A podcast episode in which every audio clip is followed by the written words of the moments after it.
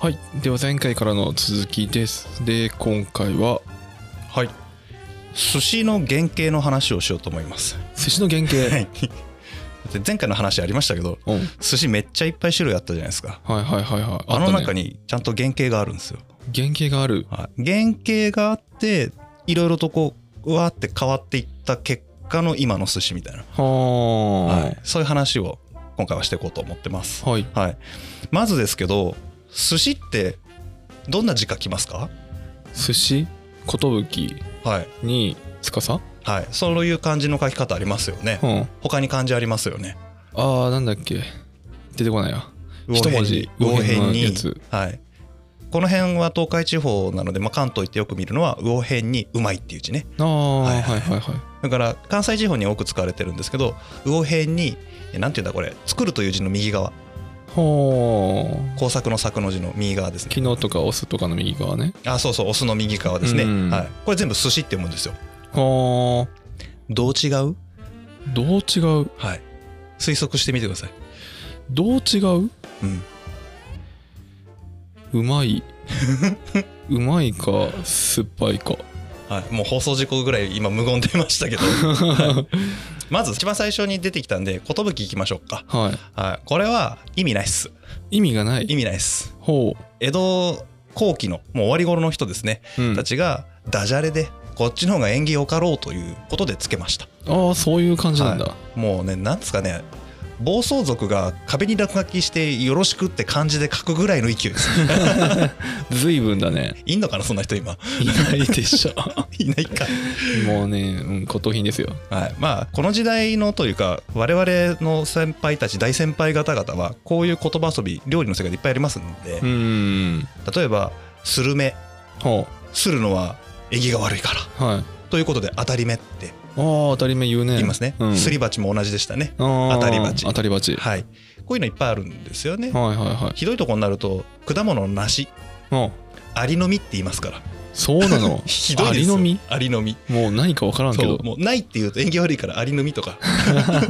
もうそういうノリでつけた看板に書き始めて「おそれいいね」って言ってみんながパクってった結果寿の字が江戸中で流行するっていうただそれだけですああそんだけなんだ、はいへえで残りの2つですね「うまい」と「策」ですねはい、はいうまいという字を使った方ですねこれは中国語で「木」と読みます、木はい、で、えー柵の字使ってる方は「さ」と読みます ほ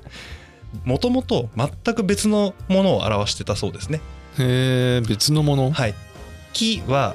塩漬けした魚ほなので塩辛ですね言ってみれば。うああ塩辛はい。もう全然別物だはね、い、もうカツオの塩辛は木です単純に。へえ、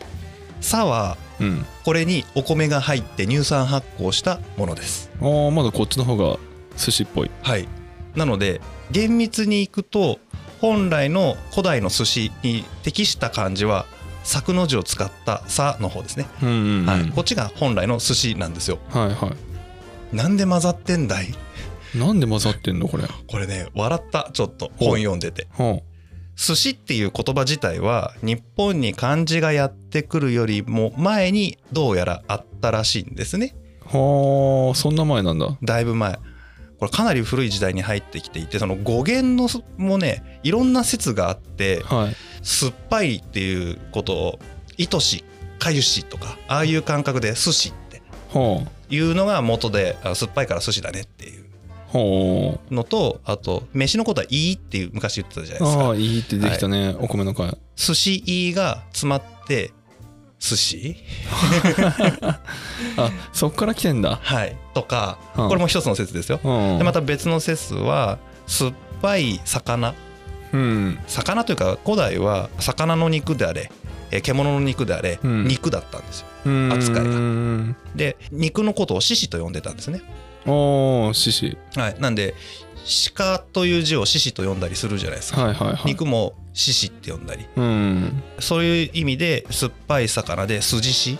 筋子また言いづらいな言いづらいこれ詰まって寿司はという説ですねあはあいろんなあるんだね、はい、あとは柵さっき出てきた漢字の右辺に柵の右側の「さ」とは「うまい」の方ですね「うんき」これ「うまい」という字って「し」とも読めますよねいああし読めるね、死亡の死と同じ音なのでなので「さーし刺し」ふた漢字2つ並べて「さーしほ」で「なまってすーしう結局なまってんの」 かうんなわけあるかと思うんだけうどん、はい、これそれぞれがこれが正しいと言い張ってます。はあそうなんだ、はい、わかりませんわかんないんだ結局僕はもうシンプルに酸っぱいから寿司でいいんじゃないかなと思ってますけどう、んまあ、イメージそうだよね、はい、もう全然わかんないですもうこれはね大和言葉漢字が日本に入ってくる前の大和言葉の成り立ちなのでもう,、うんもうわかんないです、わかんない ねはい、あじゃあさっきの話ですねあはい佐と木が混ざった話はいこれはひどかった三国重視わかりますうーん名前は劉備玄徳が出てきてさうん名前はわかる諸葛孔明それも名前わかる、わかんない名前はわかるで三国志って国が3つあるじゃないですかはい義五食ほうはい曹操の国義ですよねうーこのん義って結構有名じゃないですか義は夢だね例えば、えー日本にまだ字がなかった頃に日本のことを書き記したのが義の書物にあった「義士和人伝」とかうんうんうんえー漢の和の名の国王と書かれた金印を送ってきたのも義の国ですよね。うんうんこの義の国に古代の辞書が編纂されてます。ほ実はこれ中国史上3番目の古い辞書なんですね。うはあで一番古い辞書と2番目に古い辞書はちゃんと「佐」と「木」を別々にちゃんと書いてたりとかほ「木」しか載ってなかったりうほしましたところがこの3番目の義で作られた辞書うはい「佐とは死のことである」って書いちゃったえもうなんか混ざっちゃってるそうはだから不思議でさ、あうん漢字とか文字にうるさい中国人がしかも辞書を編纂するほどの超賢い人がこんな間違いするかねおーそれは考えにくいよねねえうんこれねいろいろ調べてった結果あ義には「さ」がなかったんだって うんもうわかんない義とか「さ」とか言ってるからよくわかんないね 義という国にはうんさという調理技法がちゃんと伝わってなかったんだってことなんですよ。あー調理技法がねはい、はいはい実はこの寿司の元祖である「さ」ですね「はいさ」の発祥の地が中国南部から今のラオスぐらいの東南アジアあたりの山岳部で生まれたというふうに考えられてます。うんなんで南部では比較的定番の料理なんですね。うーん義って北にあるんですよああ北なんだはだいぶ北にあるんですよ。いはいなのでそっちはもうそもそも木の文化が薄い。うんでも木の文化あるけど「さ」の文化がなくてうでん木はあるんですよはいはいはいただの塩漬けなんでうーんで違いが分かんないけど聞き伝えたところによると似ているとうんうんいうことから一緒になっちゃったあーまあ塩漬けのものと酢を使ったものがほぼ同じような捉え方をしたから言葉の中で一緒に定義をした一緒に定義しちゃった知らないからうんうんこんなね賢い人はこんなことやるからうんうんこれがですね混ざった状態で漢字が日本に伝来するんですよああそういうことかそれで両方 あるんだはいで日本人もパニックですよ完全に、うん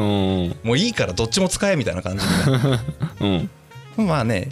あの木簡って分かります木に直接文字を書いた古代大和時代とか古墳とかねあはいあ紙の代わりねはいはい、うんあれの文字を見ると比較的「さ」の方が多く使われてるので、うんうんまあ、ある程度日本人も直接義の国以外のところからも漢字が入っていてちゃんと理解していた可能性はあるよなとは思いますけうどんうね、んはうい、んちなみにこの「さ」という料理どんなものだったか分かりますかね、どんなものだったかはい、米と塩を混ぜてうんそれを魚と一緒にして魚を乳酸発酵させた食品ですはあまあヨーグルトみたいな味だよヨーグルトみたいな味 かなどうだろうわかんない食べたことないからわかん ないよあるあるんじゃないですかある鮎寿司とかあゆ寿司かくな寿司とかうーん売ってるのは見たことあるあ売ってるの見たことありますか食べてないんだよねそうねはいこれはね作り方をざっくり当時のね中国の初期の差の作り方ですね、うんまず魚をまあおろすなりなんなりして内臓を取って下処理しますよね、はいそれに塩を振っておきますはいで飯っつったって怖いですね蒸した方のああ硬い蒸した方ねあれに塩を混ぜ込みますくしゃくしゃくしゃっと手で混ぜますうーんで亀の中にまず塩入りの怖いを敷きますはいでその上にえー塩をした魚を並べますはいでまた飯乗せてうん魚乗せてってずっと交互にこう亀にずっと詰めてってうんぎゅうぎゅうに詰めていくんですね。うんうんで一番上に竹とか笹の葉っぱをこう敷き詰めて、まあ、密封をしてですねはいそこに落とし蓋を置いてで石を置いて重しをしてうんであんまり温度の上がらないところに置いとくと。ほそうすると赤い汁が出てくるんでそれはどんどん臭いんで捨てますとうはいその出てきた汁が白く半透明ぐらい白くなってきたら完成ですというあーそういう感じなんだそういう感じの乳酸発酵食品ですあこーれ食べ方はですねあの米がねもうドロドロに溶けちゃうんですよ乳酸発酵するからあー分解されてね分解されて、はいはいでこのドロドロに溶けたお米はきれいに取っては魚の部分だけを食べるあはあと、はい、こういうことがすでに義よりも前の辞書に載ってたりとか義の後の料理書にもうすでに載ってますはあちなみにこの時代うん日本、邪馬台国ですから邪馬台国卑弥呼様の時代ですから、おーまだそのぐらいの時代なんだね、はい、このぐらいの時代に実はもう中国ではこれのバリエーションが何パターンか出てましたはあさすが中国やばいっすよねただ日本に伝わってきた寿司は原型の一番シンプルなオリジンが入ってきてますねはで実はその義の国、まあ、中国ですでにバリエーションとして進化した寿司の作り方がなんと日本人江戸時代に自分たちで発見してやり出すんですよ あへえなんだそれって感じすごいねはいこれ面白いですねあはいあよくやったね人類同じとこ行くんだなって感じ、ねうーん、すげえよやっぱ中国すごいけど、まあ、魚もそこまでして食べようというのもすごいけどね、うん結局復活させて日本で再度同じことやったわけ同でしょじことやってるんですあその差1300年ぐらいありますからね 1300年 1300年ぐらい差あるんであそれは結構空いてるね、でこれですよさっき義号食の三国時代って紀元200何十年とか300年頃ですよはで日本人がその当時のアレンジ版の差をうんやり始めたのって1600年代なんで、ああーそんな後なんだ、はい、だいぶ後だいぶへ後 ーよく伝わったねねすごいよね伝わってきてやったのか魔改造したのかうんうんですねまあ、魔改造の可能性はあるな、僕はそっち系だと思ってますうねんうんはい、まあこんな感じでもう分かってると思いますけど、うんそもそも寿司って外来食品なんですよ外来食品衝撃だよねもう日本のオリジナル料理じゃないんでそもそもがああオリジナルじゃないのか、大体もうすでに握り寿司を想像してる人たちも本当申し訳ないんですけど、うん慣れ寿司船寿司とか鮎寿司が原型でこれが外来食品として日本に入ってきましたほうは海外から来た先進国から来たおしゃれな料理みたいな感じで根付いていくんですよあれなんか題名日本を代表する寿司みたいな感じだったけど全然日本食じゃないじゃんもう現在はもういいですよもうここまで魔改造されてこんだけ定着したらもうに日本料理でいいんじゃないですか、うんうんただスタートはうんうん東南アジア料理 大陸から伝わってきた、はいへえ全然なんか日本じゃないんだね日本じゃないですあーはい、これいつ頃のことだと思いますその今三国時代って言いましたよね、うん紀元200年代後半とか300年頃って言いましたけどこれよりは古いです何が寿司が日本にやってきたタイミングですああもうやってきてはいたんだいや物は来てたんですよあ物は来てたんだ物は来てたし寿司という音もあったんですはあただ文字がなかったはいはいはい 文字が入ってくるのが3世紀から4世紀なんでうんうんそれまでは文字がないから書きようがなかったっていうだけああ一応あっとはあったんだねはい物はあったんですよほさあそれがいつ頃やってきたかとういつ頃やってきたはいえいつ頃今から数えること2000年前とかももう一息だな惜しいなう一息もう一息もう一期声限欲しい出なんじゃんそしたらそっかはい200年頃にはもうあってその前ってことは200年そっから200年前なわけじゃないねうんそっから1000年ぐらい戻らんといかんのかあはいおおいいとこ来ましたね3000年前あ3000年前ははあいこれあのお米のシリーズを聞いた人もしかしたらピンときてるかもしれないですけどうん今お米が日本に伝来したタイミングはこのぐらいじゃないかって言われてるんですよねああ3000年前はいはい正確にはお米がではなくて稲作文化が日本にやってきた頃あーつまり弥生文化が根付き始めた頃なんですよあーあーあーははいはいはいだから米が来た時と同時ぐらいにもう寿司も一緒にセットで渡ってきたであろうというふうに言われてます。へえ同時なんだはへい、えまあ米使ってますからねワンセットで来るんじゃないですかあー確かにはいそれはあるよね可能性としてね。うんはいでこの寿司が生まれた場所というのはこれもう何度も言っちゃいましたけど、うん中国南部から現在のラオスとかミャンマーとかタイの北部にある山岳地帯おうこれ謎だよね山ん中で寿司生まれたんだよ寿司山ん中なのはい寿司の発祥の地は山ん中っすわへえ魚はねえどうやって生まれたんだろうねね謎謎でしょなんか保存食みたいなはいただねこれ米を中心に考えるとお米がないと寿司作れないんですよのああ確かに乳酸発酵させるためには必要絶対必要なんですよ魚もないとダメじゃないですか魚うがんもちろんどっちだってなっててはあ淡水魚とかでやってたのかな正解ああそうなんだこれはね石毛直道先生って僕の好きな食文化の研究してる学者さんなんですけどうんその方の本によると、えー水田漁業ほというふうに命名されてますううん要はね水田があるのでそこには当然支流の小川がありますよね絶対ににで田んぼも水張ってますよね、うんそこに船だの鮎だのという魚がいますはいこれを保存する方法として寿司が生まれたのではないかというふうに言われてますまあそれなら納得はい、でなぜ塩漬けではなく米使ったんだっていうことですねほうこれは塩の方が米よりも貴重だったからなんですああ塩が貴重はい山なんで ああそっか山の中ね山だから塩くれってなるわけですよ、うん海から遠いもんね、はいえー塩蔵品塩漬け品ってさ、うんまあ、荒巻き鮭みたいなのを想像すると分かるけど結構塩使うわけですうよね、んそんな贅沢な使い方できないんですねああももったいいない確かにじゃあ塩の量を減らして代わりに米詰めたらどうなんだろうああそういう発想か、はいああそれはあるねこれ普通の僕ら日本人の感覚だと日本は海に囲まれてますからね、うん塩いくらでも取れますんで、うんそう考えると塩の方が入手しやすいうんコストが低いうんうん感覚で考えちゃうとここの考えにたどり着かないんですよああ確かに日本は山奥といってもまあたかが1 0 0キロとかで、はいあの海には出れるもんねそうなんですよあもう彼らは山の中の大地みたいなところで住んでますから初めっからあはいはいはいはいそこで塩を取るってもう岩塩ぐらいしかないかああら、そういうことだね、はい、どえりゃ大変なんですよ ドエリア大変何大地弁出したかは知らんけ どそうなんですよねああそうか、はい塩の代わりねそううそん、したら乳酸発酵してこれうまいねとうんいうことでどうやら定着していったものがもともとあってうんで3000年くらい前に日本に伝来してきたんじゃないかとうんうんうんういうんふうに言われてますね、はあそういうね流れかさあこれでちょっと復習になりますけど、うん、お米の伝来ルートいくつか候補ありましたよねはいお米のシリーズの時にお話が出ましたけども、うんうん一般的に教科書に書かれてるのは朝鮮半島経由説はいはい、はい南の方をたどって琉球を経由して種子島や鹿児島のあたりから入ってきた説うんそして長江の河口あたりから直接日本の九州北部あたりにたどり着いた説こうんの3つがありました、はいはい、寿司もこのいずれかのルートから入ってきたんじゃないかというふうに考えられていますまあお米と一緒だからそうそうそう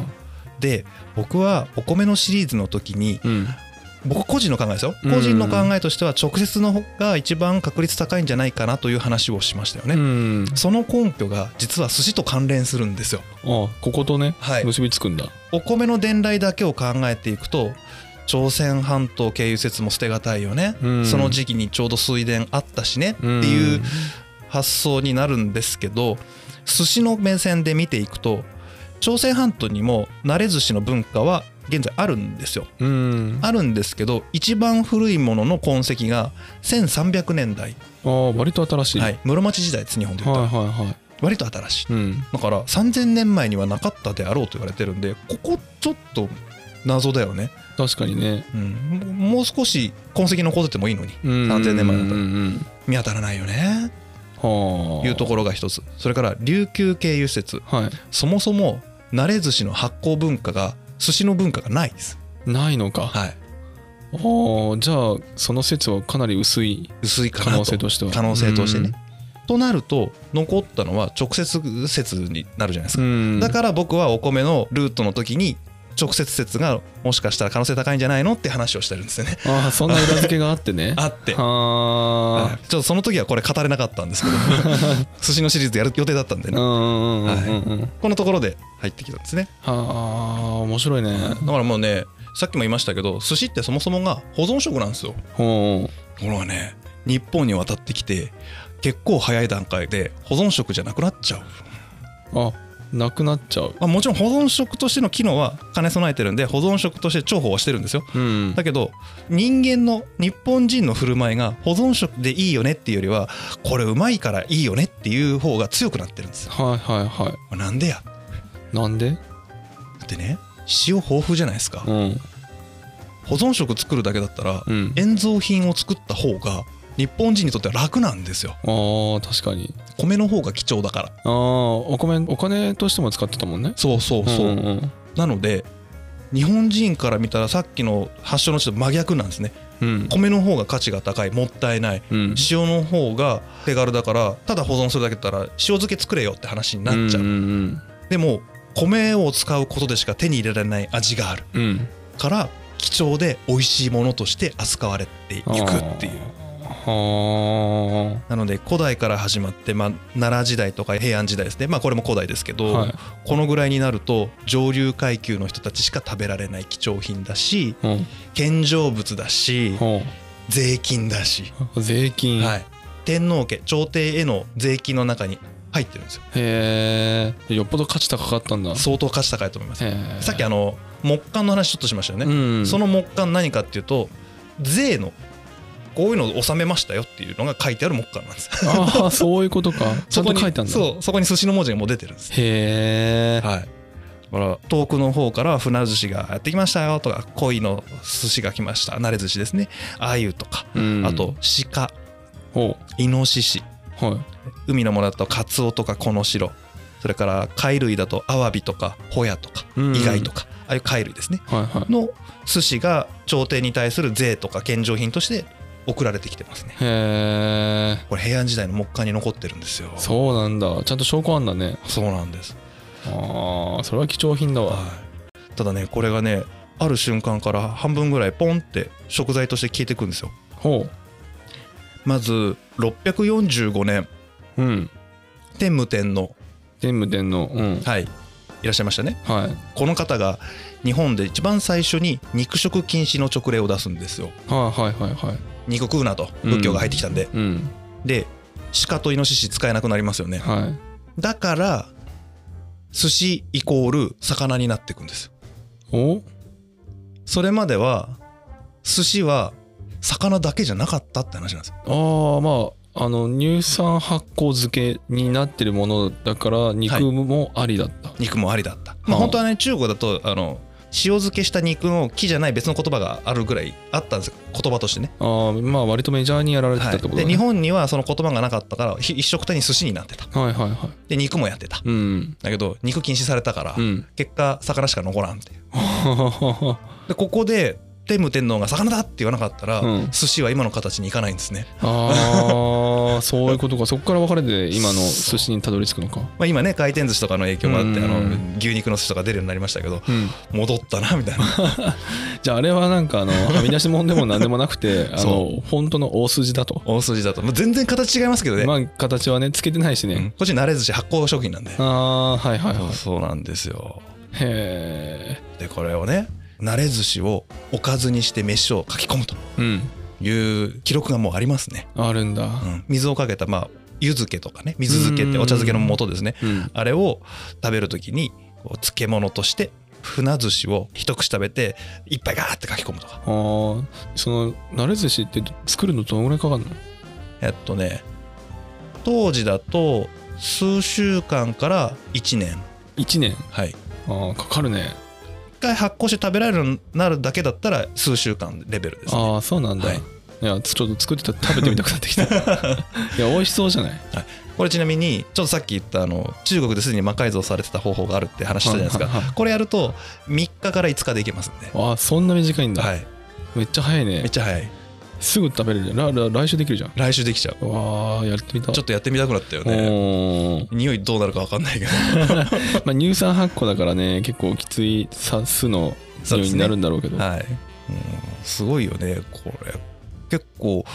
今回ちょっとあんま細かく話してもしょうがないんでやんないですけど、うん奈良時代から平安時代の間に結構いろいろと工夫重ねてあるんですよね、はあはあはでこれさっき保存食品じゃなくなってるよねって話したじゃないですか、あうんこれもう一つ根拠があって税金として寿司を献上してもらう時って当然寿司の形で納めてもらうわけですよねうんで寿司だから遠方からも持ってこれるはいこれもここまでいいですよねうんところが都にそんなにかからん1日ぐらいしかかからないところからも寿司がやってくるんですよはいええ寿司発酵させて何週間かかるよね作ってから持ってきてんだみたいなうん話になるわけですよねうんともう一つ面白かったのが塩蔵品つまり塩漬けの魚を都に送ってるんですよお塩漬けの魚を都に送る、はいそれも寿司として寿司としてえ発酵してねえじゃんって感じなんですおうこれね正し書きがちゃんとついていてはいこれを都で寿司にしてくださいっていう寿司の材料として送るんですよね、ああ材料なんだあはいあーそれはありなんだねそうなんですよだから輸送コストとしてね例えば九州からえー今の京都とか奈良に送るんだったら徒歩なんでねうん何週間かかっちゃうじゃないですか、はいだから寿司が都合が良かったっていうのだったらこれ保存食品の価値の方が上だねって話になっちゃうんですけど、うんそうじゃなくて近場でも寿司は送ってるし、うんなんなら寿司の原料送ってるんではっていうことは寿司を食べたい人たちがたくさんいたから税になったっていうそれだけ価値の高いものとして見られてた、たそういうことかはい、はいはいはいこれちょっとねすごくないですか、すごいねはい、へえそんな人気あったんだ当時から大人気大人気だねは